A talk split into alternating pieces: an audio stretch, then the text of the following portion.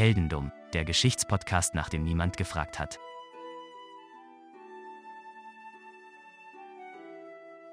Hallo und herzlich willkommen bei Heldendum. Und es ist Sonntag und das ist schon mal komisch, denn normalerweise kommen wir immer mittwochs. Aber wir haben, sagen wir mal, in unserem vorweihnachtlichen Spirit, in dem wir uns jetzt befinden, uns gedacht, der erste Advent ist ein guter Zeitpunkt für eine Spezialfolge. Und die mache ich heute nicht alleine. Die mache ich mit Daniel. Ja, Hallöchen. Und Matthias. Hey! Hallo! Matthias, du bist normalerweise nicht hier. Nee. Und äh, deswegen würde ich dich kurz bitten, sag doch mal kurz, warum du überhaupt hier bist und was du sonst so machst. Ja, also, ich als Filmgelehrter Sondergleichen habe eine Aufgabe von euch bekommen, äh, die ich zu erledigen hatte, nämlich eine Geschichte, die als Basis zu einem Film dient, äh, zu recherchieren, ob und was daran wahr ist und wie das Ganze abgelaufen ist. Mehr dazu dann gleich. Und äh, ich bin ursprünglich ähm, von dem Podcast Ungeschrieben umgeschrieben. Wir sind äh, zu dritt äh, dabei, einen Podcast aufzubauen, kann man sagen, in dem es darum geht, dass wir Filme nehmen, die es entweder gibt oder die wir uns wünschen würden, dass es sie gibt und daraus kleine Drehbücher zu schreiben, entweder den Film neu zu schreiben oder eben komplett neue Filme zu schreiben. Und äh, das äh, machen wir pro Staffel mit 18 ähm, Aufgaben, kann man sagen. Und dann gibt es äh, je, nach jeweils sechs Folgen immer eine kleine Zwischenfolge. Wir sind jetzt gerade bei Stanley Parable, der, das Videospiel als äh, Filmvariante, haben meine beiden Co-Hosts beschrieben. Ja, und das ist jetzt unsere neue Folge, die am Mittwoch kommt. Und aktuell ist noch die Folge äh, The Box. Ein ziemlich wurstiger Film mit einem ziemlich coolen Idee, aber mit einer ziemlich schlechten Umsetzung. Und Cameron Diaz mit einem furchtbaren Südstaaten-Akzent. ziemlich schlechte Umsetzung, das trifft ja vielleicht sogar äh, ja, auf, auf das Thema, worüber wir heute sprechen. Was? Das ist ein genialer Film! ich, ich würde das gerne auch gerade sagen können, aber wir, uns ist da was passiert im, äh, ja, im, in der Vorbereitung auf diese Episode, denn wir wollten, also wir haben, um das mal ja, äh, um, um die Überraschung platzen zu lassen quasi, wir haben dir ja die Aufgabe gegeben, informiere dich über den Film Bloodsport. Und Bloodsport ist ein, ja, ein Film mit Jean-Claude Van Damme. Verrat nicht zu viel. Das ist meine Aufgabe. Aus den 80ern, wenn ich 1988. Genau. Und wie gesagt, ich weiß nur, oder wir, wir wussten im Vorfeld nur, hey, es gibt diesen Film und der basiert auf wahren Fakten. Und diese wahren Fakten bringst du uns gleich näher. Wir wollten uns aber vorbereiten und wir wollten diesen Film gucken. Und Philipp, äh, wie, wie erklären wir am besten, was uns vorgefallen ist? Weil es gibt, äh, bei jeder heldendummen Geschichte gibt es quasi auch eine Geschichte dazu, die kriegt man meistens so nicht mit, wenn wir was vorbereiten, aber dieses Mal müssen wir es einfach erzählen. Dieses Mal müssen wir es erzählen. Es geht, es führt kein Weg daran vorbei. Es gab, also wir müssen äh, vom Aufnahmezeitpunkt reden. Heute ist der Aufnahmezeitpunkt für Sonntag. Also es sind nicht mehr viele Tage. Und ähm, der Daniel hat mir geschrieben, er hat äh, Bloodsport jetzt doch noch irgendwo gefunden, weil es sehr schwer äh, irgendwie zu kriegen ist. Und er hat es gefunden bei iTunes. Da kann man sich den Film ausleihen oder kaufen. Und äh, zwar für 4 Euro, beziehungsweise für 10 Euro kann man ihn kaufen. Und äh, wir wollten diesen Film dann jetzt kurz vor dieser Aufnahme eben schauen. Und haben uns dann zweieinhalb Stunden vorher hingesetzt und haben uns gedacht, der Film geht eineinhalb Stunden, schaffen wir locker haben wir sogar noch eine Stunde Zeit, um keine Ahnung was zu machen. Jedenfalls hatten wir die Zeit und der Daniel schickt mir einen Link. Ich leihe mir Bloodsport aus bei iTunes und wir denken uns, okay, können wir loslegen. Jeder startet den Film bei sich äh, auf dem Laptop und äh, wir gucken und sind dabei quasi parallel in Discord und sprechen dann drüber. Es gibt nämlich eine Menge drüber zu sprechen, glaube ich. Und ähm, naja, sagen wir es mal so, er hat den Film gestartet und es hat auch funktioniert. Ich habe den Film auch gestartet, aber es hat nicht funktioniert. Und äh, dann habe ich mir gedacht, ja, ist aber komisch. Und dann habe ich, ähm, haben wir alles ausprobiert. Wir haben wirklich alles ausprobiert, was es auf dieser Welt gibt. Ich bin, äh, also äh, das, es begann damit, dass der Film plötzlich in meiner iTunes-Mediathek zweimal auftauchte. Er war plötzlich zweimal da. Zwischenzeitlich dreimal. Zwischenzeitlich war er dreimal da. Dann ging es weiter damit, dass ich versucht habe, in meiner Registry den Eintrag dafür zu finden, äh, wo dieser zweite, beziehungsweise dann später dritte Film herkam, äh, was nicht herauszufinden war. Wir haben verschiedene Accounts ausgetauscht, verschiedene Möglichkeiten versucht. Wir haben zweieinhalb Stunden da gesessen, wir haben uns Dateien hin und her geschickt, wir haben den Film selbst als Datei hin und her geschickt. Es hat alles nicht funktioniert. Und iTunes, muss ich jetzt mal ganz ehrlich sagen, iTunes ist in der Benutzerfreundlichkeit der Gipfel der Scheißigkeit. Das, das, das trifft ganz gut. Das trifft tatsächlich ganz gut. Wir haben tatsächlich, wir haben herausgefunden, wie gesagt, wir hatten, der Philipp hatte zwei Filme. Ich habe herausgefunden, wenn man einen von denen löscht, weil ich dasselbe Problem hatte, dann funktioniert plötzlich der andere. Ne? Warum auch immer. Wir haben tatsächlich, wir haben länger daran gearbeitet, als die Laufzeit des Films war. Ja. Um eine Stunde tatsächlich. Um eine Stunde länger haben wir dran gesessen. Wir haben, ich habe drei Minuten von diesem Film gesehen. Das heißt, wir gehen blind in diese Aufnahme rein. ich weiß tatsächlich, dass Jean-Claude Van Damme mitspielt. So, das ist alles, was ich über diesen Film ja. weiß. Ich kann es ja kurz nochmal zusammenfassen, wenn ihr das denn möchtet, dann, kann, dann wisst ihr auch, was, was in dem Film passiert. Im Endeffekt geht es darum, äh, Jean-Claude Van Damme ist irgendwie Teil der US-Armee, als Belgier, macht Sinn, fragt nicht nach, ähm, und äh, haut dann eines Tages ab, weil er als Kind, äh, das sieht man in der Rückblende, dass er als Kind von einem asiatischen, in Anführungszeichen, weil es wird nicht gesagt, wo er genau herkommt, äh, asiatischen Mann aufgenommen wird, der ihn trainiert in äh, Kung Fu, ja, also in Kampfsport. Ähm, und äh, der Mann stirbt und wünscht sich von äh, dem Charakter von Jean-Claude Van Damme, dass er doch an dem Kumite teilnimmt einem illegalen, halblegalen, großen Kung-Fu-Turnier oder Martial Arts-Turnier, ähm, wo halt auch der Tod äh, eine Möglichkeit äh, ist, den Kampf zu beenden. Also wenn einer der beiden Teilnehmer stirbt. Quasi Mortal Kombat. Und genau, und dann haut äh, Jean-Claude eben ab von der Armee und reist da nach Hongkong und nimmt an diesem Turnier teil. Da lernt er noch einen anderen Ami kennen, lernt noch eine Frau kennen, die irgendwie zur Presse gehört, die das Ganze irgendwie aufzeichnen will. Und da ist ein Typ dabei, der ganz böse ist und den verkloppt er am Ende und gewinnt als erster westlicher das Kumite. So, das ist im Endeffekt die Story. Und dazwischen ist ganz viel Klopperei und Sex mit der Reporterin. Gehört dazu. Ja, so, so sind 80er-Filme, ne? Das Interessante daran ist, es wird auch am Anfang des Films eingeblendet und es ist auch am Ende des Films nochmal eingeblendet, damit es auch jeder versteht, dass das hier, was wir da gerade gesehen haben, auf einer wahren Geschichte basiert. Und dieser Hauptfigur, Frank Dux heißt der, dass das eine wirklich echt lebende Person ist und die tatsächlich an diesem Kumite teilgenommen hat. Also, der Film erschien äh, am 26. Februar 1988 in den USA, in den Kinos und äh, war ein ziemlicher Überraschungshit. Der, der hat das Action-Kino tatsächlich damals stark beeinflusst. Zwar eher von B-Filmen, also B-Movies, aber trotzdem gab es sehr viele Nachahmer. Es gab später sogar noch, noch mal eine Fortsetzung, die keiner kennt, weil nicht mal Jean-Claude Van Damme hatte Bock auf den Scheiß. Der hat dann auch gesagt, nee, da meine ich nicht mit, da spielt irgendein Schweizer mit. Ich habe keine Ahnung mehr, wie er heißt. Ist auch völlig ohne Belang, weil es hat nichts mehr mit der Original-Story zu tun. Ähm, der Film war tatsächlich der Durchbruch von diesem kleinen Belgier, der, den man heute als Jean-Claude Van Damme kennt den man bisher, also bis zu dem Zeitpunkt eher aus 80er B-Movies kannte. Also der hat schon, Bloodsport selbst ist auch ein B-Movie, aber der war halt erfolgreich. Die davor waren nicht so erfolgreich. Ähm, vorher, vielleicht den einzigen Film, den man noch kennt, ist Karate Tiger. Natürlich. Da war, da war er aber der Böse, nämlich Ivan Krasinski, der Ruschen. Und äh, in Bloodsport hat er eben seine erste große Hauptrolle bekommen. Damals übrigens 28 Jahre alt. Es ist auch gleichzeitig der dritte und letzte Regiefilm von einer eigentlichen Hollywood-Legende. Newt Arnold heißt der Mann. Den wird wahrscheinlich keiner kennen. Der ist 22 geboren, also 1922 geboren und war an echten Giganten des Kinos beteiligt. Unter anderem der Pate 2, Blade Runner, War Games, Last Action Heroes und Turtles 2. Oh. das Geheimnis des Us. Aber auch so großartigen Filmen wie Red Scorpion, Invasion USA mit Chuck Norris falls den jemand kennt. Das klingt auf jeden Fall nach Chuck Norris. Ja. Ja, da kommen die, die Russen und äh, Maschinen in den USA ein und Chuck Norris muss sie alle retten. Die Russen. Natürlich. Die Russen. Wer sonst? Hallo? Der böse Russe kommt immer mal vorbei.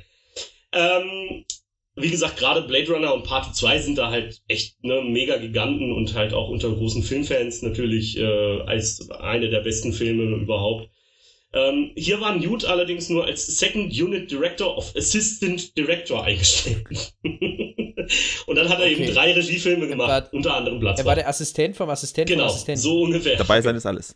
Ähm, der Film hatte, hatte auch nur ein relativ niedriges Budget, insgesamt 2,3 Millionen US-Dollar, was schon damals nicht besonders viel ist, und hat aber gleichzeitig in den USA und in Kanada 11,8 Millionen eingespielt, weltweit sogar etwa 50 Millionen.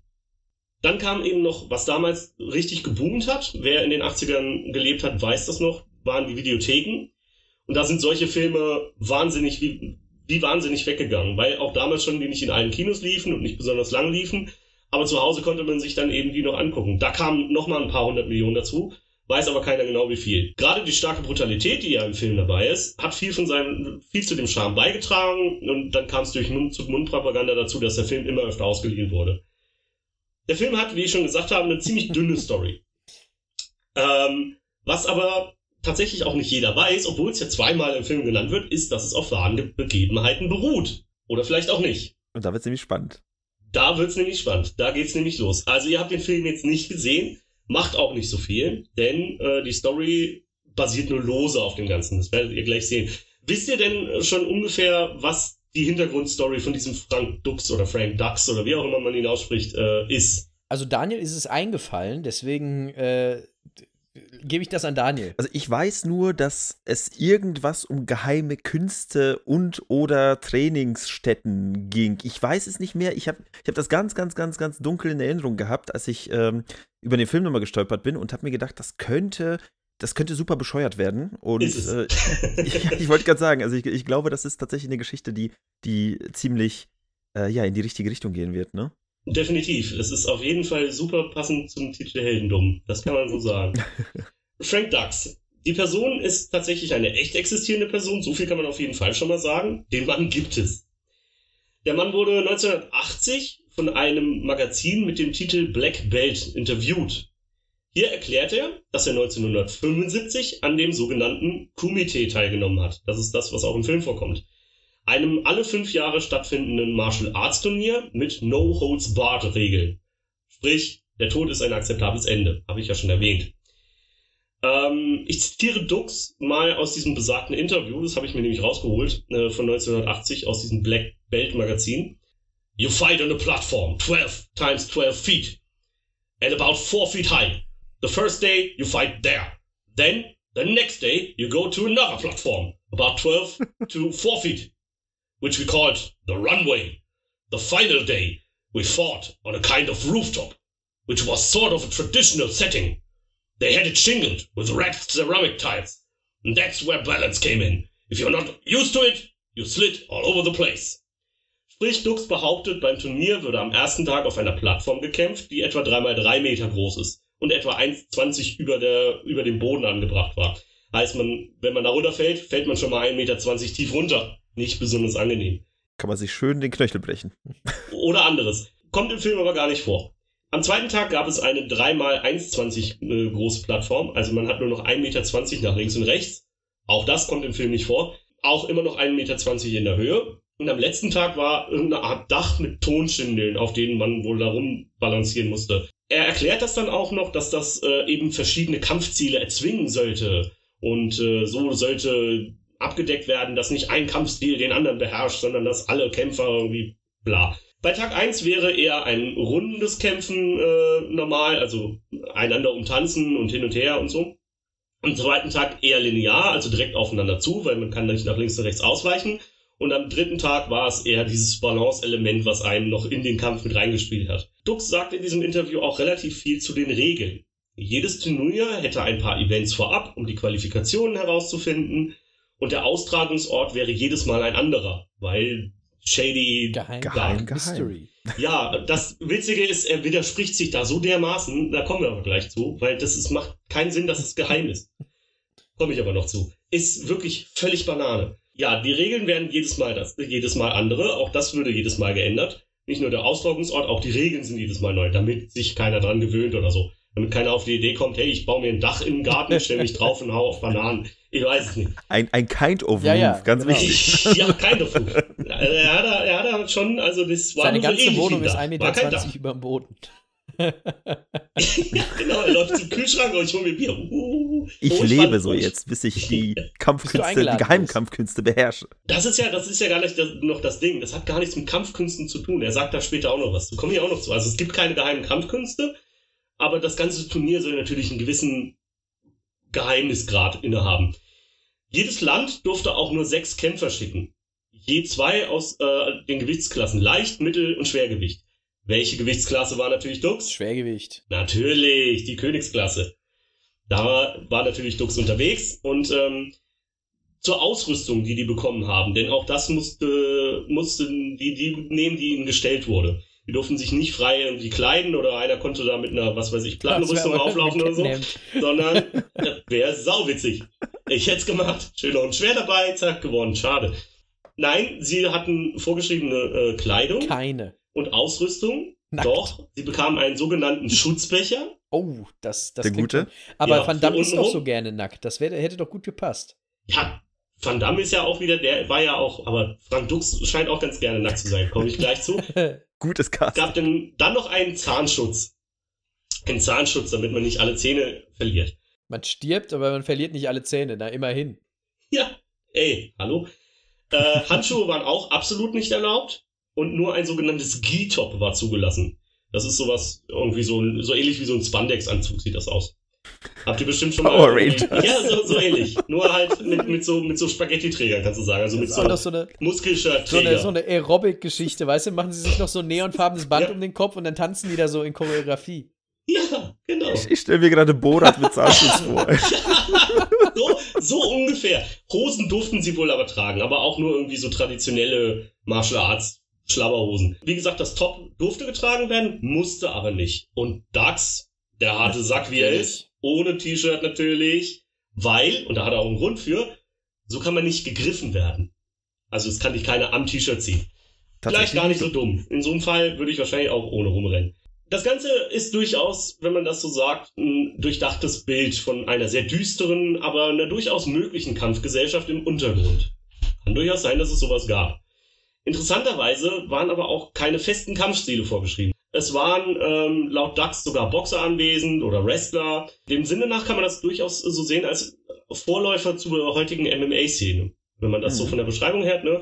Alle möglichen Kampfstile, die da aufeinandertreffen, Gewichtsklassen und so weiter. Und sehr brutal. DAX spricht auch davon, wie die Kämpfe laufen. Ich zitiere wieder auf Englisch kurz. Most matches are over within less than 30 seconds. Committee matches are very quick. Also meist war schon nach 30 Sekunden das Match vorbei.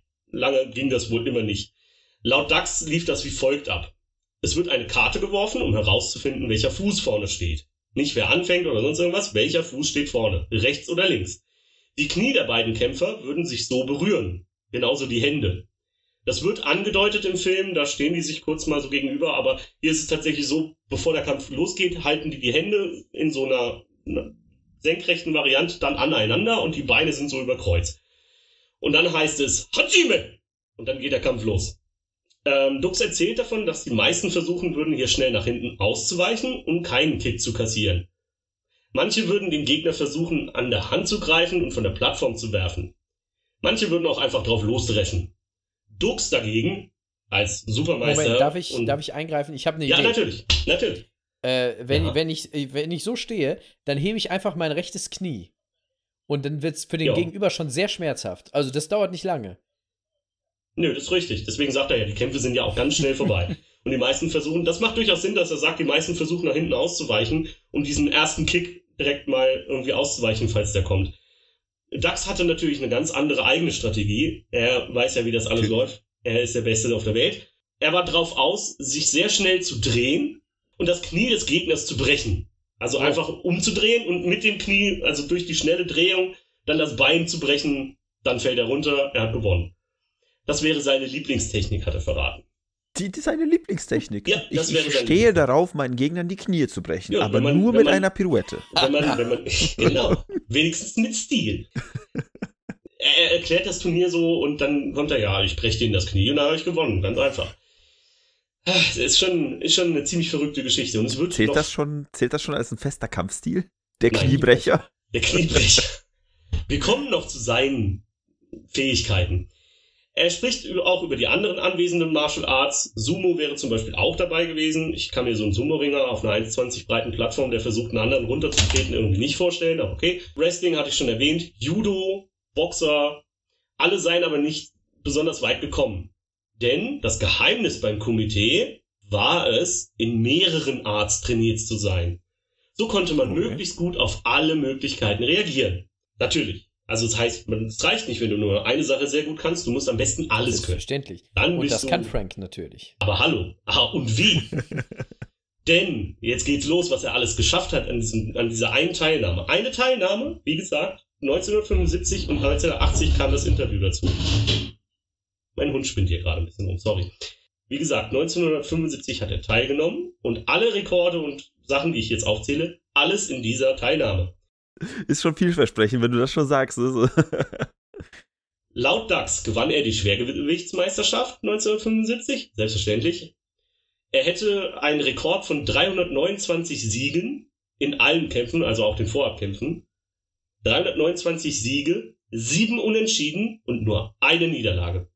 Dazu kamen weitere Weltrekorde. Schnellstes K.O. 3,2 Sekunden. Natürlich. Die meisten K.O.s hintereinander, nämlich 56.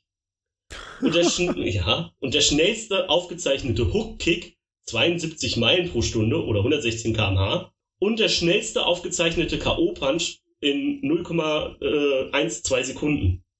Ich, ich finde das gerade, ich finde das Ja. gerade so schön, weil allein die Vorstellung, so nach dem Motto, wir sind das krasse geheime Turnier, ja. Mhm. Aber jedes Land schickt drei Kämpfer und wir messen die Sechs- Geschwindigkeit sechs jedes. Hookkicks. sechs Kämpfer, Entschuldigung. Ja. Ja. Äh, wir, wir messen die Geschwindigkeit jedes Kicks, jedes Schlags. Oh, das ist ein Weltrekord. Da stehen da so, Guinness. so äh, Secret Ja, Guinness Secret Records, Guinness Äh, Leute. Ja, und Das ist auch, das kommt ja tatsächlich sogar im Film vor, dass er diesen Rekord bricht, weil dieser Böse, der ist deswegen so böse auf ihn, weil er in seinem ersten Kampf sofort den Rekord bricht. Natürlich. natürlich. Klar. Und natürlich machst du irgendwie 56 Siege in Folge, weil du ja so viele Kämpfe machst. Na, nicht, nicht Siege. K K.O.s. natürlich, Ja, ja. K.O.-Siege in Folge. ähm, aber mich würde, mich würde die Niederlage interessieren. Das Mhm. ist ja das Spannende an so einer äh, Historie. Da ist er natürlich nicht drauf eingegangen. Natürlich nicht. Das hat er natürlich Bestimmt auch ausgelöscht. Er, er hätte sich gedacht, wenn, Ja, ich, wenn ich keine Niederlage hätte, das wäre es ja unglaubwürdig. Das glaubt keiner. Nee, das, das glaubt keiner. Einmal verlieren, da kann ich noch mit leben. 329 Siegen, ein Verlust, das kann ich mit meinem Ego noch vereinbaren. Ja. Haben wir die Info, wie lange so ein Turnier plus Vorkämpfer denn ging? Nein, Ist das also- so, eine, so, eine, so eine sechs Jahre, äh, also alle fünf Jahre alle hieß fünf es, Jahre ne? Alle fünf Jahre, fünf Ähm, es ist tatsächlich so, dass äh, das eigentliche Turnier, diese letzten Kämpfe, äh, wo dann die Weltmeisterschaft natürlich ausgekämpft wird, äh, geht drei Tage. Hat er ja erwähnt, erster Tag diese eine Plattform, zweite und dritte. Und Mhm. es gibt aber halt noch Vorkämpfe. Aber wie lange und wie oft und wer überhaupt und keine Ahnung. Meine beste Serie sind 56 K.O.s hintereinander an, einem Tag. Richtig.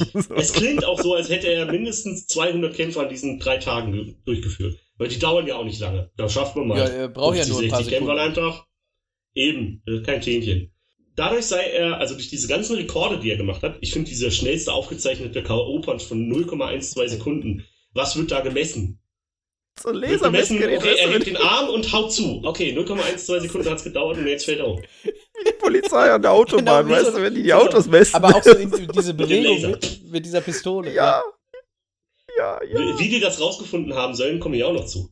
Komplette Hightech-Ausrüstung. Wie gesagt, durch diese ganzen Rekorde sei er jetzt offizielles Sprachrohr der ausführenden Organisation IFAA Ah, geworden. natürlich gibt es noch natürlich eine, wo steht International Fighting Arschloch Association? Ich weiß gar nicht, ob ich es aufgeschrieben habe. Irgendwas mit Dragons und keine Ahnung. Dungeons and Dragons. ja, genau, die offizielle Dungeons and Dragons auf die Fresse Dungeons and. Dragons Fight Club. GmbH. GmbH und Co. Dann erklärt er eben halt auch, warum er nach diesen fünf Jahren, 1980, das Interview, jetzt mit diesem Magazin, mit diesem Black Belt Magazin sprechen dürfte. Ähm, denn diese fünf Jahre des Komitee-Pause-Zeitraums seien nun vorbei. Und ähm, jetzt dürfte, äh, wurde er von der IFAA aufgefordert, neue Kämpfer aus den USA zu finden, die an dem Komitee Ah, teilnehmen wollen. Natürlich. Also, wenn ihr das so für mich klingt, das dann wieder, als wären die ganzen Kämpfe alle über drei Tage. Also hat er irgendwie 600 Kämpfer an drei Tagen. Aber Das müsste man eigentlich mal ausrechnen. Wie viele, wie viele 30-Sekunden-Kämpfe plus jemand muss auf dieser Ja. Arena steigen und Ja. runtergetragen Und werden, einer muss- höchstwahrscheinlich. einer muss ja auch Hajime schreien. Ne, stimmt, das sind auch noch zwei, drei Sekunden. Ja. Also ich, ich, da muss man überlegen, wie viele Minuten hat ein Tag? Also. Wie viele Kämpfe schaffen die? Äh, äh, 60 mal 24, 1200. Ja, geht schon, aber da muss ich schon beeilen. ja, wie gesagt, er ist das Sprachrohr in den USA. Also er ist für Nordamerika der offizielle Botschafter für die EFAA und für das Komitee. Natürlich. Das ja geheim ist. Sicher. Deswegen Da- brauchen er- Botschafter. Egal. Für die geheimen Sachen. Jetzt kommen wir dazu, wie kam es dazu, dass sie diese Rekorde alle aufzeichnen konnten? Er erklärt das. Die Kämpfe würden nämlich komplett aufgezeichnet. Laut DAX mit 16 Kameras pro Kampf. Und zwar acht normale und acht Hochgeschwindigkeitskameras. Und die Veranstalter nahmen im, in der Folge zu jedem Kampf, jeden Kampf nochmal Frame für Frame auseinander aus 16 Kameras. Um so die Messungen anzustellen. Also so wurde das gemacht mit, ja, äh, geht. Da, ruft da so ein, so ein, so, so, so, so ein Praktikant an von, von den Ja, bei Veranstalter. Ja, hallo, ich hätte gerne 16 Kameras, davon irgendwie die Hälfte Hochgeschwindigkeit und ich brauche jetzt hier noch so ein Technikteam und so weiter. Ja, wohin denn liefern wir das denn? Ja, das darf ich Ihnen nicht sagen, ist geheim. ist geheim. Ist geheim. wir holen es ab, lassen Sie es einfach liegen in der Stellen Sie Gasse. die Leute einfach vor die Tür, morgens um früh um 5 Uhr, wir kommen vorbei, in drei Tagen kriegen Sie sie wieder. Und Genau. was machen Sie damit? Das ist geheim. Wenn da Blutspritzer drauf sind, da sind gebrochene Knie, das ist okay, so das, das gehört ist- dazu. Das hat geheime Gründe. Oh Gott, oh Gott. Ähm, das ist ehrlich so, so irre. Also, ja, äh, ich bin noch nicht fertig. Dux gewann also eine Trophäe. Er zeigt diese Trophäe auch. äh, Man sieht die im Magazin, man gibt auch ganz viele Bilder davon. Die sieht aus wie eine silberne Urne auf einem Podest aus handgraviertem Porzellan. Das Pokal war ihm aber egal. Es ging ihm mehr natürlich um die Kämpferehre, die ihm zuteil wurde, als, vor allem als erster US-amerikanischer westlicher Teilnehmer, der gewonnen hat. Fällt euch was auf? Was habe ich gesagt mit, äh, wie, wie sind die Kämpfe? Wie können die enden? Mit Tod. Ja, mit, mit Tod und Verderben. Hat er, nachdem er das gesagt hat, irgendwas von toten Leuten erzählt? Bisher noch nicht. Bisher nur von gebrochenen Knien. So Vielleicht ist ist es. ja daran Tut er auch gestorben. nicht. In diesem Interview sagt er nicht einmal, dass irgendwer gestorben ist. Er sagt zwar, ja, no holds barred, es gibt kein, kein Ende. Äh, er sagt nicht explizit, explizit, dass es bis zum Tod geht. Er sagt nur, es gibt halt keine Regeln, außer wenn einer runterfällt oder nicht mehr kämpfen kann, ist der Kampf vorbei. Vielleicht, vielleicht ist sein, sein Pokal, diese Urne, vielleicht ist, ist da die Asche seiner Gegner. Genau, die werden verbrannt und dann darf er sie mitnehmen. es ist tatsächlich ein ganzes, ganzes Kartenhaus, äh, was da anfängt zusammenzubrechen, wenn man dann drüber nachdenkt, was diese ganzen Geschichten beinhaltet. Diese ganze Geschichte mit dem Komitee beginnt wirklich langsam auseinanderzufallen, wenn man ein bisschen nachgräbt. Beginnen wir mit seinem Sensei, seinem großen Meister. Ach, der hat einen, ne? Lux behauptet, ja, ja, ja, er behauptet zumindest von einem. Ob es den wirklich gibt, kommen wir gleich zu. Dux behauptet im Alter von 16 Jahren von Senso Taiga Tanaka, einem bekannten Ninja-Ausbilder, nach Japan mitgenommen worden zu sein und dort von ihm zum Ninja ausgebildet worden zu sein. Als Tanaka dann aber bald krank wurde und dem Tode nahe war, wünschte er sich von Dux, dass dieser am Komitee teilnehmen sollte, um als erster Westmensch das Turnier zu gewinnen. Erstes Problem dabei, bis zu diesem Zeitpunkt hat der Ausbilder das Komitee nie erwähnt. Er wünschte sich auf seinem Totenbett, dass sein Lieblingsschüler, Dux, an einem tödlichen Turnier teilnimmt. Klar, also wenn ich kurz vor draufgehen bin und mein Lieblingsschüler ist irgendwie da und dann sage ich ihm, du nimmst an dem Turnier teil, wo du wahrscheinlich drauf gehst. Das, das, das ist das Schlimmste an der ganzen Geschichte jetzt gerade, wenn, wenn Ja. ich das so realisiere, ne? Es, es klingt alles wie der schlechteste Film Hm. der Welt. Das Problem ist, der wurde quasi nach dieser Geschichte, die der Typ sich, die der, seine Ja, ja, wahre Geschichte natürlich erle erlebt und, und, und erzählt hat. Danach wurden diese. Filme ja geschrieben. Ja, ist so. Weil irgendjemand hat's geglaubt. Kommen wir zu Problem 2 mit seinem Meister. Shoto Tanemura. Dieser Mann ist ein bekannter, tatsächlich weltbekannter und auch wohl weltbeste Trainer im sogenannten Ninja-Bereich. In Anführungszeichen Ninja und das, was wir als Ninjas kennen, ist noch ein bisschen was anderes. Aber wie gesagt, dieser Shoto Tanemura kennt sich sehr, sehr gut aus im Ninja-Bereich. Und er hat noch nie von einem Senso Daiga Tanaka gehört. Er ist ja auch Ja, geheim, natürlich, der ist auch bestimmt. Der ist, der ist auch geheim. Alles geheim. Das ist alles ja, geheim. natürlich. Die Top kennen sich auch untereinander nicht so. Kampfsportler, die kennen sich untereinander. Nee, das ist Quatsch. Quatsch. Es gibt bestimmt, es gibt bestimmt diese, diese ganzen, diese, diese nach außen Ja. gehen, ne, die so der weltberühmte, der Ninja Ja. Warrior, hier World. Ninja und Warrior dann in gibt's, Germany. RTL hier. und dann gibt's den, den Ninja Warrior, äh, hier, Komitee, weißt du, das ist dann quasi so, Es wär, das, das ist bestimmt so, so, so, so ein Sondersender im Fernsehen haben, die, wo Ja, die immer nee, gucken können, nee, die geheime zusammen Nachrichten im, im. Ninja Warrior so, Komitee. wir können das, wir müssen das RTL pitchen, die sollen die Sendung ein bisschen abändern. Das ist jetzt nicht mehr irgendwie über Flüsse hüpfen und an einer Stange rumhängen, sondern das ist jetzt nicht auf die Fresse hauen, bis einer tot ist.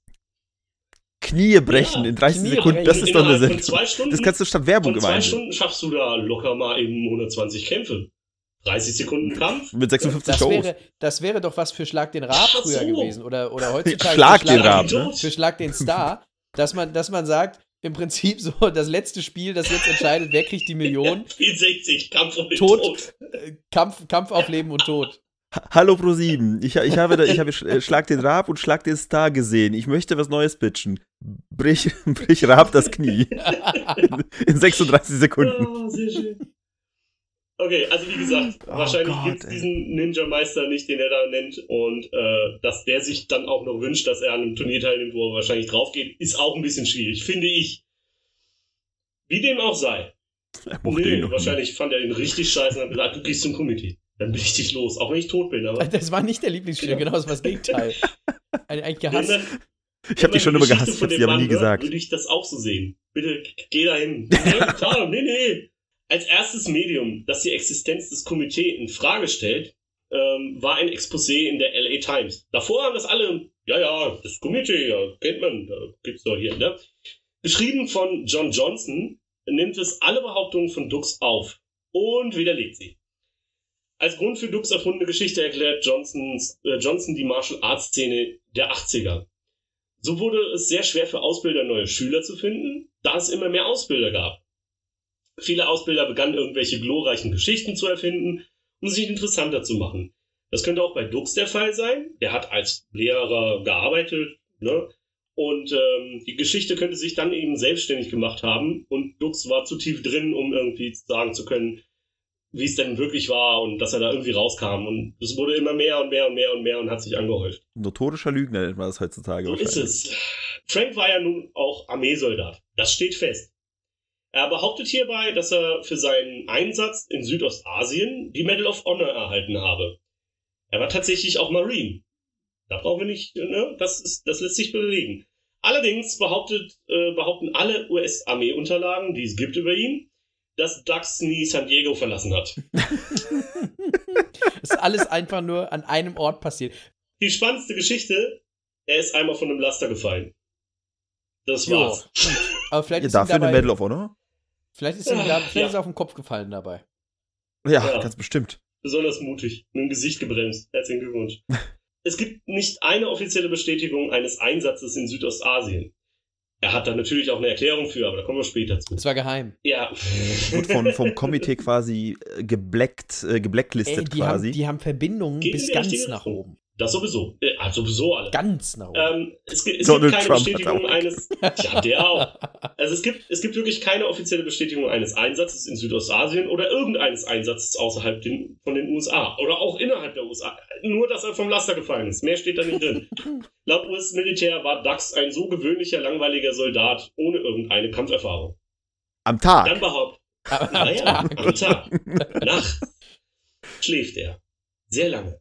Äh, dann behauptet Dux, er wäre ein Co-op, also ein geheimer Agent der CIA gewesen, der in Zentralamerika gearbeitet hat. Auf seiner offiziellen Homepage, die ist tatsächlich noch online und kann man sich angucken, hat Dux sogar einen Brief von Lieutenant Commander Alexander Martin veröffentlicht, der seine Behauptungen belegen soll. Laut Colorado Springs Ninjitsu.com, das ist wiederum eine andere Webseite, gibt es diesen Lieutenant Commander wohl gar nicht. Denn wenn man nach diesem sucht, findet man nur eine Seite, die am Ende wieder bei Seiten von DAX landet. Nichts zu Iran-Kontras, keine Seite, die nicht von DAX ist, die die Bestätigung belegt, gar nichts. Eine so wichtige Figur, die so offen über Dinge spricht, müsste deutlich, also dieser Lieutenant Commander, müsste deutlich in den Medien vertreten sein. Gerade wenn er dann irgendwie noch Briefe schreibt. Also das wäre so ein Typ, der dann auch in der Medienpräsenz zeigen würde. Es gibt nichts. Es gibt nichts zu finden. Nur eine Sache. Denn ein Alexander Martin hat eine Webseite. Auf dieser wird über all das berichtet. Ob diese Seite echt ist, das lässt sich nicht rausfinden. Wahrscheinlich, man geht davon aus, dass sie von DAX ist. Es ist, das, ich, ich, eins muss man ihm lassen, wenn Ja. diese wahren Begebenheiten nicht, Ja. sich nicht als wahr herausstellen sollten, also ganz kleines, äh, Ja, ja. ganz kleine Wahrscheinlichkeit, ne? aber wenn, dann hat er ein, ein ähm, ziemlich starkes, ziemlich großes Lügennetzwerk erschaffen. Ja. Also um sich Ja, selbst Das ist quasi selbst zu, zu bestätigen. Also nicht schlecht. Also er betreibt einen ganz bestimmt Aufwand ganz auf auf. jeden Fall. Ja. Klopft Man muss auch fairerweise sagen, es, es kann durchaus sein, dass dieser Typ existiert, dieser Lieutenant Commander, und der wirklich ein guter Freund war, er aber halt nur diesen Brief geschrieben hat und sonst halt kein Interesse hat an Öffentlichkeitsarbeit. Es kann durchaus sein. Nur im Normalfall ist es entweder halten diese Ex-Soldaten die Fresse und sagen gar nichts, oder sie sind überall zu finden. Es ist sehr ungewöhnlich, dass einer einen Brief schreibt und dann sagt, nee, also mehr mache ich nicht. Also bisher, wenn ich so die Story höre, ist es wahrscheinlicher, dass wir von UFOs besucht werden, als dass er tatsächlich in diesem Turnier gekämpft hat. Demnächst bin ich übrigens bei einem Podcast zu Gast, da rede ich über UFOs, aber das ist ein anderes Thema. Auch nicht schlecht. Dann gibt es noch einen weiteren Brief. Und zwar hat ein russischer Major einen Brief geschrieben. Dieser behauptet, dass Dax im offiziellen Auftrag der US-Armee in Russland unterwegs war. Er wäre als The Hunter bekannt gewesen und mehrere Wochen,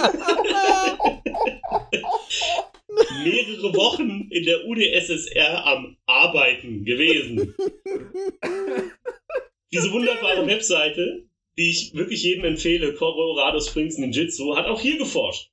Der Name des Mannes äh, ist Major. Ja, der Name des Mannes ist Major General Anatoly Komainko. Über russische Kontakte lässt sich sagen, dass der Name Komainko eine falsche Schreibweise des Namens Komienko sein müsste.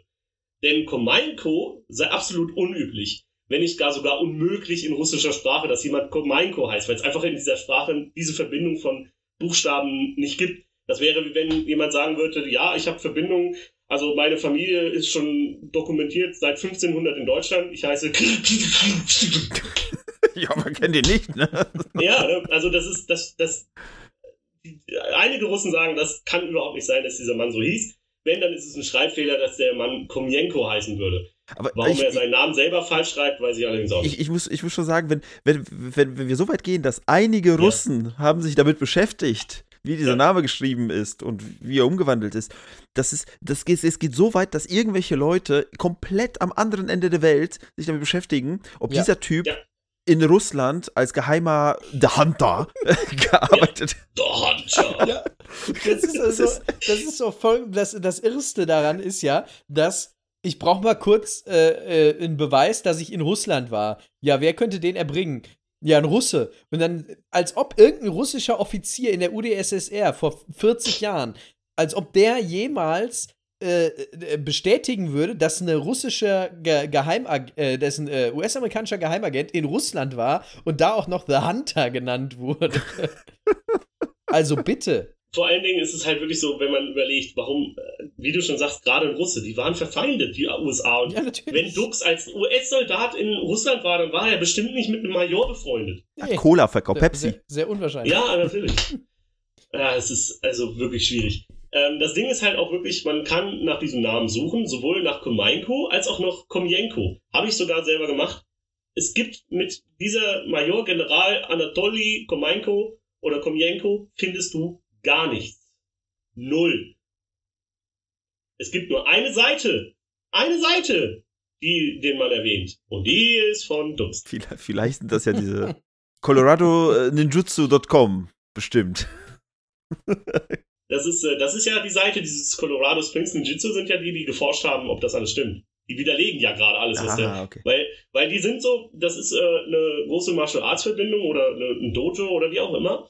Auf jeden Fall ähm, finden die halt, dass dieser Mann sehr viel Schaden anrichtet, weil er dieses Martial Arts mäßige total falsch darstellt. Deswegen sind die hingegangen und haben angefangen zu, nachzuforschen, ob das alles stimmt. Weil die Leute sind wohl gerade Anfang der 90er, Ende der 80er und Anfang der 90er in, zu denen gekommen und haben gesagt, ja, wir wollen jetzt hier auch äh, Kumito, hey, wie auf, auf Leben und Tod. Genau, und wir wollen auch hier Split, äh, Splits machen auf Stühlen und so ein Scheiß. Und dann haben wir halt gesagt, das ist totaler Blödsinn, Leute. Und so ging das halt los. Wir ziehen weiter in den Vietnamkrieg. Äh, es gibt ein Buch von einem gewissen B.G. Burkett, der Dux weiter diskreditiert hat, und das kann man schon nicht mehr sagen. Ähm, der behauptet, äh, dass in den 80ern ähm, ein Artikel in dem Magazin Soldier of Fortune, das gibt es tatsächlich, über Dux erschienen ist. In diesem war Dax, und ich habe mir das angeguckt, das, äh, dieses, diesen Artikel, ähm, in dem war Dax in Uniform zu sehen. Das Ding ist aber, der Typ, der das Buch geschrieben hat, sagt, wenn man sich diese Artikel und die Bilder anguckt, die ihm in offen, in, in Armeekleidung zeigen sollten, wie er im Krieg war, falsche Abzeichen, falsche Medaillen, ähm, die Uniform ist falsch. Also im Prinzip völlig falsch. Cosplay 1980, ey. Ja, aber wirklich. Ja. Und die belegen, die belegen, dass die Geschichte, laut Burkett belegen die, dass die Geschichten von Docs absoluter Blöd- Blödsinn sind. Dax, natürlich, behauptet, das waren nur Kostüme für spätere Filme, wie den von 1983 stammenden Firefight. Dazu habe die US-Armee seine Aufzeichnungen sabotiert, weil Oh, geheim. das ist zu toll. Das ist die Begründung, warum er sagt, ne, das ist keine Aufzeichnung, man findet nichts über die beiden Männer, die die Briefe geschrieben haben, äh, die Bilder sind falsch, das ist alles die US-Armee, die ihn diskreditieren will. Das ist alles nur Verschwörung. Eine Weil Weltverschwörung. Ja. Frank Dux ist zu cool. Sogar die cool Russen haben mitgeholfen Ja. bei der Verschwörung der Ja. Amerikaner, nur um nur gegen ihn. Weil er ist, so, Ja, er ist er so wichtiger cool ist. als der internationale Konflikt. Er ist wichtiger ist als die wichtiger als ganzen alles. Atombomben. Das ist, das ist, ich wollte gerade Ja. sagen, das ist die große, die, die, die großen äh, zwei Sachen, die passiert sind, ne? Äh, Hasselhoff hat die Ja. Mauer niedergesungen und äh, USA, USA und Russland haben sich zusammengetan, um DAX zu diskreditieren. Ja, man, man muss das auch verstehen. Wenn wir alle wüssten, wie großartig dieser Mann wäre, dann wäre er Präsident von der Welt. Ja. Das muss natürlich verhindert werden. ja, das Amt würde man exklusiv für ihn schaffen, wenn man es nur wissen würde. Selbstverständlich. Hallo? Ach ja. Weiter geht's mit Ray Jackson. Der Charakter Ray Jackson aus dem Film, das ist der, äh, den Typ, diesen anderen Amerikaner, den er kennenlernt, mit dem er sich da anfreundet, der dann verletzt wird, weswegen Frank Duck sich natürlich rächen will an den bösen Chinesenmann, der da auch kämpft. Ähm, der Charakter Ray Jackson basiert auf der echt existierenden Figur Richard Robinson. Dax behauptet, den Mann auf dem Komitee wie im Film kennengelernt zu haben. Robinson bestätigt auch dessen Teilnahme und die Echtheit. Was ist jetzt los? Das ist sein Da ist irgendein Bruder. anderer Typ? Nein. Man fand später heraus, dass die beiden zusammen zur Schule gegangen sind. Ah. In einer gemeinsamen Klasse. Also nah dran, aber ich war nicht so weit weg. Nee, du warst schon sehr nah dran. Das Kennenlernen auf dem Komitee war also definitiv eine Lüge. Dux behauptet aber, dass sie sich natürlich vorher schon kannten. Sie haben sich aber aus den Augen verloren und erst auf dem Komitee sich wieder getroffen. Natürlich. Nachdem diese Verbindung offengelegt wurde, hat er das so bestätigt. Aber warum er das von, nicht von Anfang an so erklärt hat, das erklärt er nicht. Ist alles Verschwörung. Ja, sind wir wieder. Was sonst? Es gibt einen weiteren Zeugen. Richard Bender. Der erklärt Johnson von der LA Times, dass alles, was Dax über das Turnier sagt, stimmt. Bestätigt die Kämpfe, die Siege von Dax und so weiter und so fort. Einige Jahre später hatte Bender jedoch einen Streit mit Dax und erklärt, dass alles, was er gesagt hat, eine Lüge war. Dux habe Bender bezahlt und instruiert, was er sagen sollte. Es ist natürlich jetzt schwer zu sagen, ob vielleicht Bender jetzt nur das so sagt, um ihn weiter reinzureiten, oder ob er bei einem späteren Zeitpunkt dann die Wahrheit sagt. Das muss man wieder fairerweise sagen, aber wenn man das andere sich so anguckt, was bisher so passiert ist, ist wahrscheinlich, dass der bezahlt wurde nicht wirklich beim Komitee war. Schade aber auch. Ich, Ich war, kann- ich hatte es eigentlich Ja. geglaubt bis hierhin. Ich kann mit dem Kopf Ja. gar nicht so schütteln, ey. Das ist, wenn ich noch weiter Nee. schüttel, dann drehe ich mir selbst den, den Hals um. Das ist unglaublich. Es ist heldenhaft dumm, könnte man Ja. sagen. Mindestens Ja, das. aber sowas von. Was die Medal of Honor angeht, die habt ihr bisher noch gar nicht hinterfragt. Da kommen wir jetzt zu. Denn einige Jahre später hatte unser guter Frankie, äh, nachdem viele den Wahrheitsgehalt seiner gesamten Geschichte angezweifelt haben, nochmal ein Interview. Ja, ich weiß auch nicht warum. Verstehe ich nicht. Ähm, er, er wurde darauf angesprochen auf die Medal of Honor. Und dann hat Dax den Reporter Johnson versucht zu überzeugen, dass er niemals gesagt hätte, dass er eine Medal of Honor bekommen hat. Ah, Hat er- Oder dass Hatte- er Johnson. hatte er etwa Moment, gesagt, es- Moment, Moment, es wird verrückter, es wird verrückter. Oder dass er sie Johnson jemals gezeigt hätte. Johnson belegt das Ganze aber, dass diese Aussage gemacht hat, weil er das aufgezeichnet hat. Ist, ich, ich hätte jetzt gedacht, jetzt sagt er, ja, ich, ich habe nie behauptet, eine Medal of Honor zu bekommen, äh, bekommen zu haben, sondern ich hatte die Ehre, eine Medaille zu bekommen. oh. So, genau. Nee, aber er hat wirklich, da, der Johnson hat, hat noch die Aufnahmen von dem Interview, so wie ich das gelesen habe, von dem damaligen Interview, wo er das behauptet hat. Und dann sagt er, ja, nee, habe ich nie gesagt. Ja, Fake News. Aber das, ist quasi aber er das, hat quasi, er hat quasi äh, sozusagen für äh, Generationen an späteren US-Politikern schon mal äh, den, den Weg, äh, wie man es macht, geliefert. Das ist doch auch nicht schlecht. macht. ist- Ja, das ist ja auch ein er hätte Verdienst. Präsident werden müssen. Ist ne? nicht übers Knie gebrochen, das Ganze. Ah, super Typ. Ähm, ja, man fragt sich auch hier, warum widerspricht sich Dux immer wieder selbst? Ja, weil er es nicht schlau gemacht hat. Nö. Reicht euch das jetzt so, dass ihr anfangt zu zweifeln? Nein. Also ich, ich Nee, finde also ich das. bin- Gut, immer noch- dann machen wir weiter. Man, die Unschuldsvermutung gilt. Die lustigen Kampfstatistiken. 56 KOs in Folge. Eine unglaubliche Leistung, die bisher niemand in irgendeinem Kampfsport, außer Wrestling, reproduzieren konnte. Wrestling ist aber, wie ihr wahrscheinlich wisst, Ja. gestellt und vorher Was? entschieden und so. Wie jetzt? Ja, trotzdem viel besser als Boxen oder anderer Scheiß. Ich liebe Wrestling, aber ne, es kann ja sein, dass da draußen noch jemand zuhört, der nicht weiß, dass Wrestling nur Showkampf ist. Dennoch, wie gesagt, eine wirklich unglaubliche Leistung. Es gibt keinen anderen Kämpfer in irgendeinem Sport, der so viele KOs hintereinander geschafft hat. Es ist eine unglaubliche Leistung. Im wahrsten Sinne. Diese Behauptung, 56 KOs hintereinander geschafft zu haben, ist laut vieler, vieler, vieler Kampfexperten einfach absolut unmöglich. Gerade unter den Bedingungen, die Dux da beschreibt, hätte er der perfekte menschliche Kämpfer sein müssen, der alle anderen Gegner so extrem stark überlegen sein muss, dass man nie auch nur nah an einen Verlust herankommt, Seine Haut ist aus da er aber einmal Titan. verloren hat.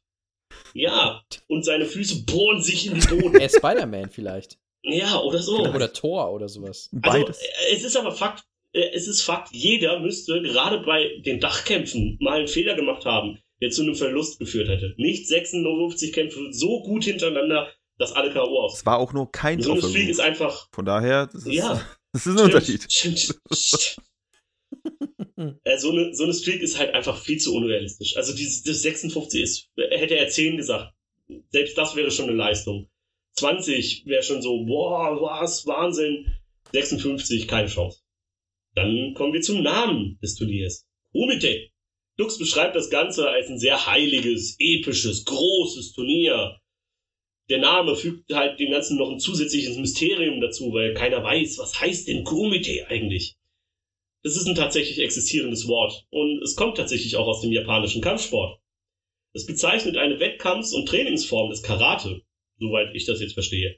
Ich bin kein Martial Arts superwissender Typ, aber es ist halt einfach nur eine Trainingsform und, und Wettkampfsform beim Karate. Hat also nichts irgendwie mit tödlichen Turnieren auf Dächern, Dachähnlichen. Nach ähnlichen Dingen, ja. Aber was wir vielleicht nicht wissen, was wir vielleicht also nicht wissen, ist, dass ja. das vielleicht nur die Vorstufe von dem eigentlichen Turnier ist. Wo, das ist so geheim, dass noch nicht mal Frank es weiß. Also das ist Das die einzige Erklärung. Ah, genau, ja, richtig. Gut. Das ist noch geheimer. Es, es ist. Es könnte natürlich trotzdem so sein, dass es ein Turnier gibt und dass sie auch den Namen entliehen haben. Das, wie gesagt, muss man fairerweise auch mal wieder sagen. Aber in den japanischen Kampfsportbereichen ist es wohl sehr unüblich, den gleichen Namen für unterschiedliche Dinge zu nutzen. Die sind da alle sehr, sehr stolz auf ihre Traditionen und auf ihre Namen. Die Gürtelfarbe, da sind schon welche dabei, die dann sagen, ja, bei uns kommt nach dem schwarzen Gürtel noch der rote Gürtel, der ist noch besser. Und also so, da, da sind die wirklich sehr, sehr, sehr, sehr stark, dass sie nicht irgendwie Ähnlichkeiten haben, gerade bei so wichtigen Sachen wie Turnieren.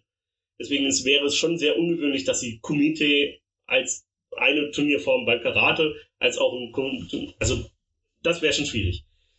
Ähm, möglich ist es, aber die Wahrscheinlichkeit ist recht gering. Dann kommen wir zu seinem Bericht an sich, äh, die auch eher dafür spricht, dass es das Komitee vielleicht doch gibt. Oder vielleicht auch nicht. Denn, wenn man darüber nachdenkt, Dux ist bisher der Einzige, der über die Ereignisse eines Komitees gesprochen hat.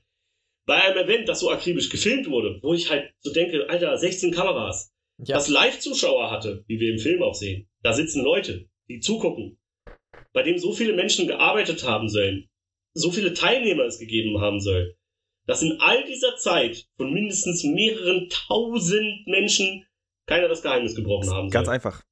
Sie haben alle mitkämpfen müssen. Jeder, der dabei war, musste kämpfen und Dax hat sie alle getötet. ja. Nee, das ist es ja. Er erwähnt ja sogar, er erwähnt ja sogar, dass wirklich Publikum dabei war. Oder Da sind tausend, hunderte, tausende Leute, die sich Alle tot. angucken. äh, Er hat sich alle Knie gebrochen. Gebl und geblitzdings. Erst geblitzdings, dann getötet. um nochmal sicher zu gehen. So hat er auch die 56 K.O.s gekriegt. Das waren Ja. alles irgendwelche älteren Frauen, die er dann. Ah, ja, Einmal du durch die. Tribüne vom Pseudodach runtergesprungen. Du musst kämpfen, puff, du musst kämpfen, puff. Ja, 56 K.O.s. Ja. Bester Mann. 56, 56 Morde sind ja im Prinzip auch 56 K.O.s. Ja, Ja, wenn du es so willst. ist halt ausgenockt, ne? Mit- mit Und danach noch wieder Ja. aufstehst, aber Mit dahingestellt. Sonderstufe, genau. Es ist halt, dass nicht mal ein Zuschauer irgendwas rausgeplappert haben soll. Dann ist die Frage, warum gibt es diese Filmaufnahmen? Nur um die Rekorde aufzuzeigen, ist Blödsinn. Also wenn man mit 16 Kameras so ein Event filmt, dann gibt es spätestens irgendwo äh, VHS, die verteilt werden, weil das irgendwie die Leute drauf Komitee abfahren. TV. Komitee Komitee TV. TV. Oh ja. Komitee TV, genau. Alter. Deswegen Klingt wie ein Kindersender. Das, das klingt wie Das so ist ein, TV. das klingt wie so, so, so ein Kindersender im Pay-TV, wo du extra was zahlen musst. Denkst du so, ah nee, den will ich nicht, Oh den ja. brauche ich nicht. Aber wenn du einschaltest, Nee. siehst du die alle kämpfen und Knie brechen. Jo. Und nur im 30-Sekunden-Takt wird ein Knie gebrochen. Garantie. Das ist dann auch der Ähm. Slogan davon. Ein Knie pro Minute. Nur hier. Oh Gott, ey. Hut ab, Hut ab. Oh. Es ist halt dann noch die Frage, weil da sind ja offensichtlich auch ein paar hundert Kämpfer, die müssen zumindest was zu essen kriegen, die müssen zumindest irgendwie was zu trinken kriegen. Wer bezahlt das alles? Diese Halle muss gemietet werden, da müssen Schiedsrichter bezahlt werden. Das muss ja, irgendwer muss das ja machen. Klar, die Vermutung mit Yakuza kam schon, aber warum sollten die das machen? Weil sie es geil finden, dann gehen sie los und töten wen.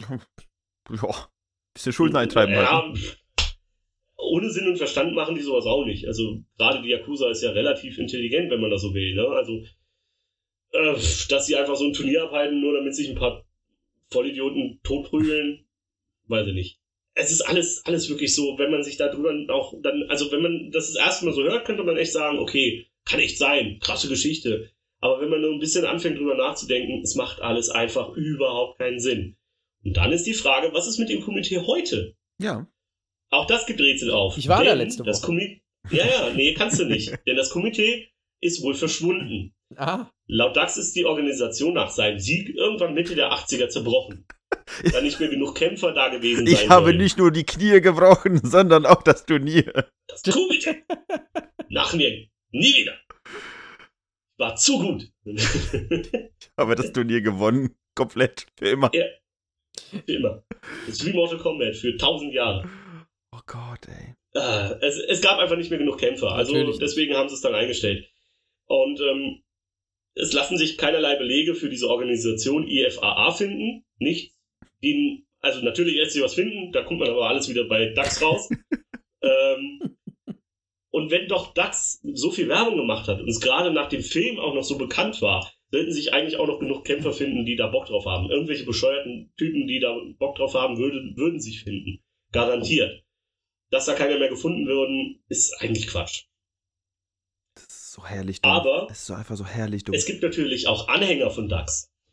ah. Er mag zwar ein wenig seltsam wirken, ist aber tatsächlich ein hochcharismatischer Mann. Gerade wenn man sich so ein paar Videos anguckt, wo er sich redet, man, er hat wirklich eine sehr, sehr starke Ausstrahlung und ähm, so Leute, die vielleicht ein bisschen leichter sich da manipulieren lassen, die kriegt er sehr schnell an sich ran. Das, das merkt man.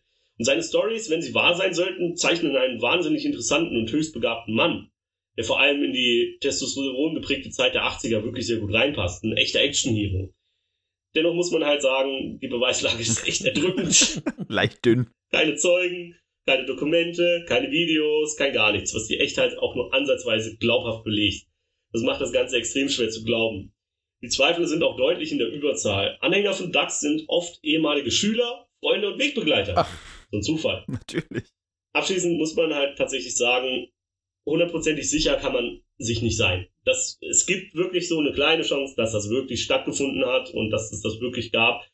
Aber es ist nahezu unmöglich. Ich- so viel zu dem Thema. Also ganz ehrlich, jetzt gerade, wo du noch gesagt hattest, wo du gerade gesagt hattest, dass er ein eloquenter Mann und so weiter ist, da die drei Ja. Minuten von Bloodsport, die ich gesehen habe, ja, mit Jean-Claude Van Damme, der ungefähr Ja. drei Sätze gesprochen hat und in den schlechtesten Englisch, das ich nach Schwarzenegger Mhm. bei, ähm, äh, wie war das, Herkules in New York äh, gehört habe. Oh ja. Nee, also ich sag mal so, sei mal, sei mal natürlich dahingestellt. Ne? Es ist eine Verfilmung, man hat sich natürlich Ja. jemanden gesucht, der, der äh, sportlich wahrscheinlich diesem Ja, Van Damme kommt dem auch wirklich, ich habe mir wirklich Videos angeguckt von dem Typ, der ist schon, der ist schon sehr charismatisch. Also es hat so ein bisschen was von, ich will jetzt nicht unbedingt Steven Seagal sagen, weil Steven Seagal ist nicht so unfassbar charismatisch, aber er ist so ein bisschen, es geht so in eine ähnliche Aura. ne? Er hat so wirklich, ne, ja, er hat schon so eine ähnliche Aura wie Seagal. Das dieses, ich bin ein echter Mann und ich bin eine richtig harte Sau und so. Und gleichzeitig aber auch durchaus so, dass man merkt, er überlegt sich sehr genau, was er sagt und dann versucht er die Leute auch wirklich so in die Richtung sehr gut zu reagieren auf die Leute. Weißt du, wie ich meine? großartig. Also Charles Ja. Bronson mit Reden. Genau. um, um das Ganze mal zusammenzufassen, ja, es, wir haben jetzt einen Typen, der scheinbar krass ausgebildet wurde, wo sein Lehrer ihn auf seinem Sterbebett in das krasseste, ultrageheimste Turnier der Weltgeschichte geschickt hat. Absolut. Dort Absolut. hat er jedem und allem das Knie gebrochen. hat einmal verloren, weil er höchstwahrscheinlich. Mit Pirouetten. Mit Pirouetten, ganz wichtig. Nicht vergessen. Dann hat er einmal verloren, weil er ausgerutscht ist. Und Das weiß man nicht. das weiß Hat man nicht. gesagt. Dann wurde er der, der krasseste Botschafter, nachdem er gewonnen hat. Und es hat sich nie wieder jemand gemeldet und nie wieder jemand vor diesem Turnier gehört. Und für mich klingt das wie. Es war auch so, nie jemand vorher da. Es das war darf man nicht vergessen. vorher nicht, nachher nicht, scheinbar. Nachher auch nicht. Doch, doch. Davor, der sagt ja, das ist schon 100 Jahre alte Tradition. Das geht schon. Ja, Mehrere aber es findet sich sonst keiner, und, der sagt, dass er da war. Das meine ich. Es ist, Ja, es ist für, für mich klingt das tatsächlich, weißt du, ich habe ich hab als Kind, bin ich mit anderen Kindern irgendwie, sind wir rumgelaufen und man hatte halt nichts, also hat man sich gedacht, du bist Mario, ich bin Luigi und Ach dann, so, ich dachte, ich breche dir jetzt das Knie. und dann breche ich dir das machen jetzt Knie. einen Kampf auf Leben und Tod hier. Auf dem Dach von der Schule. Auf ki- kind of roof, ja. Nein, aber man hat sich, man hat sich dann quasi irgendwelche Sachen ausgedacht und man hat sie äh, für wahr gehalten oder in Anführungsstrichen für Ja. wahr gehalten, man hat so gesehen gespielt, gelebt, ne? Und ich Die sind alle als Power Rangers über den Schulhof Genau, gelaufen. genau. Oder Ninja Turtles.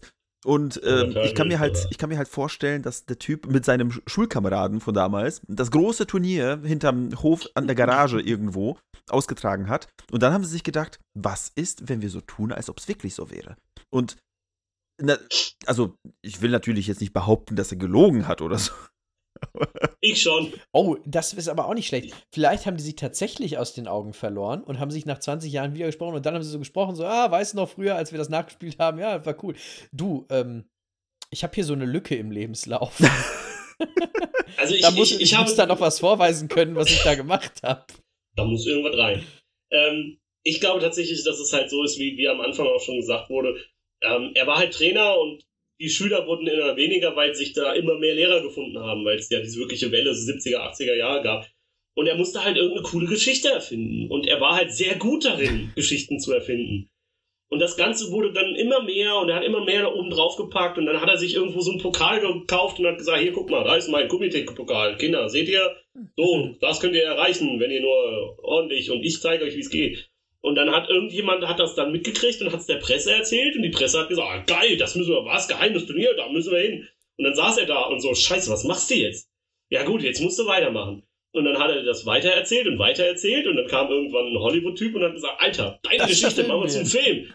Und er saß da so, fuck, was mache ich jetzt? das- ja, ja. Das Schöne daran ist, irgendwann mal glaubst du das, was du anfängst zu erzählen. Wahrscheinlich, Und ja. was noch viel schlimmer ist, wenn du Sachen erzählst, die nie passiert sind, die irgendwann Ja. mal ver ver verschwimmen die mit deiner echten Erinnerung ja, ja. und du weißt gar nicht mehr, was echt war und was nicht. Also ich meine, da brauchst du nur einmal flunkern und dann ein Jahr später fragt dich jemand so, ja, ja, das war so, weil du dich halt so erinnerst, ne?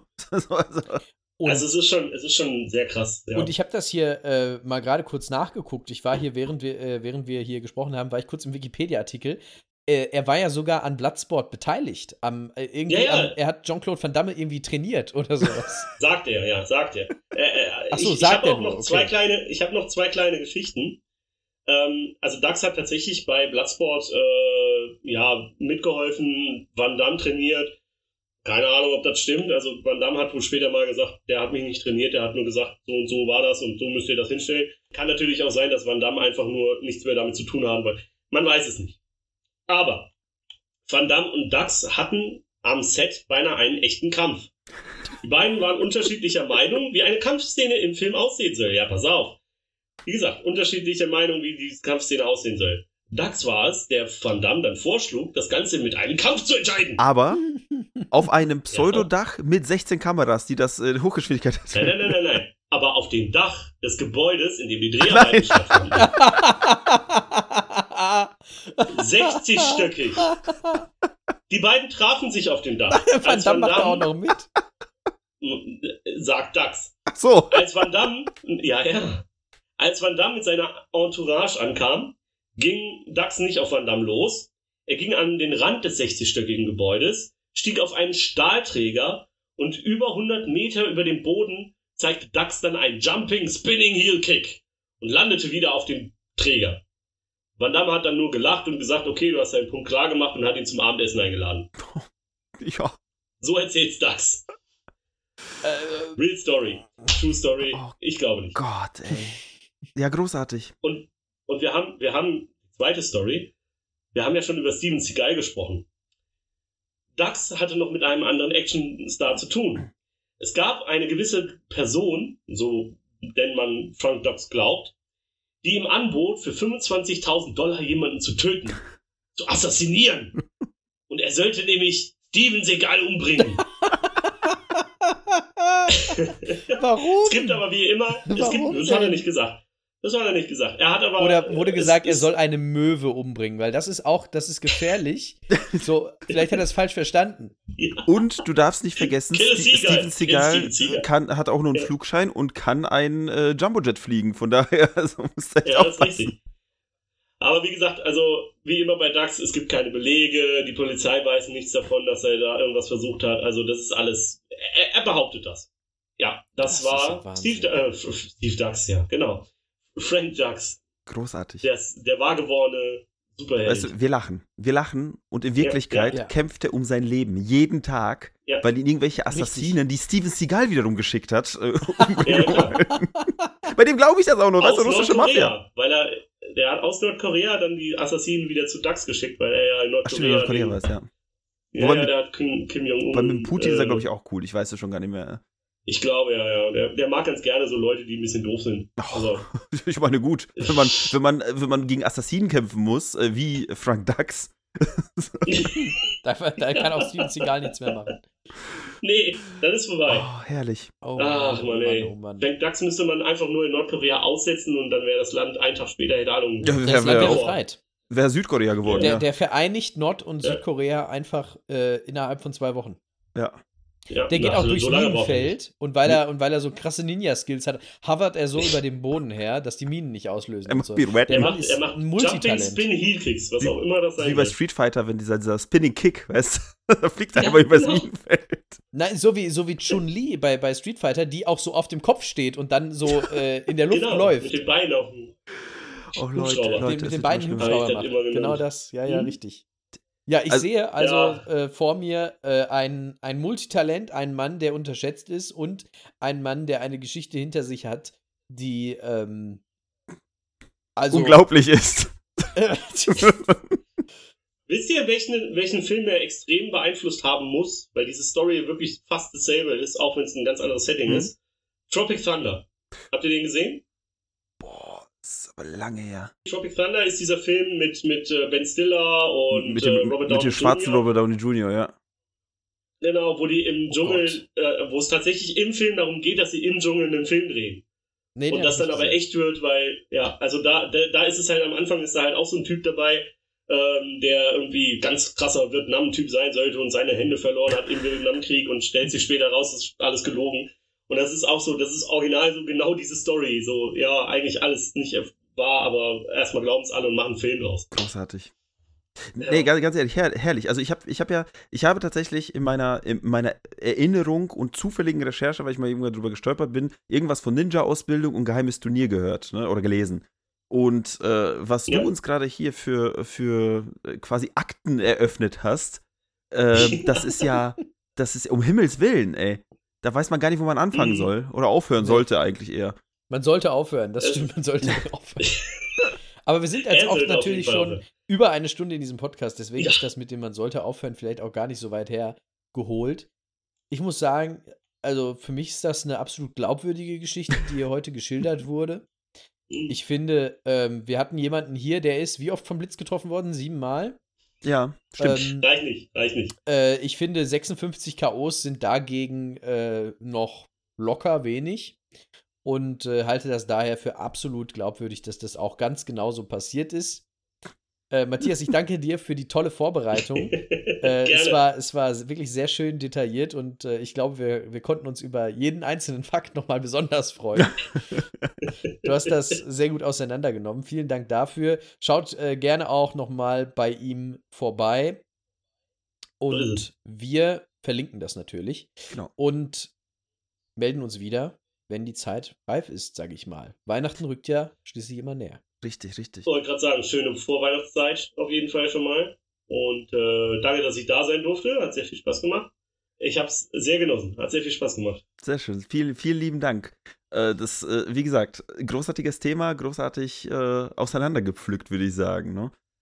Wir haben, wir haben lustigerweise noch, um das noch abzuschließen, Philipp und ich, wir haben heute bei unserer ähm, iTunes-Geschichte auch herausgefunden, es soll ja auch irgendwie, Philipp, du hast gesagt, ein, ein Film, eine Neuauflage von Bloodsport geben. Die, die Nein, sich, das war ein, das war ein äh, Fan-Trailer. Ach, ein Fan-Trailer, was schade, schade, weil es hieß irgendwas mit Redux. Von daher, das war sehr, sehr, die sehr Idee ist passend. aber super. Ja.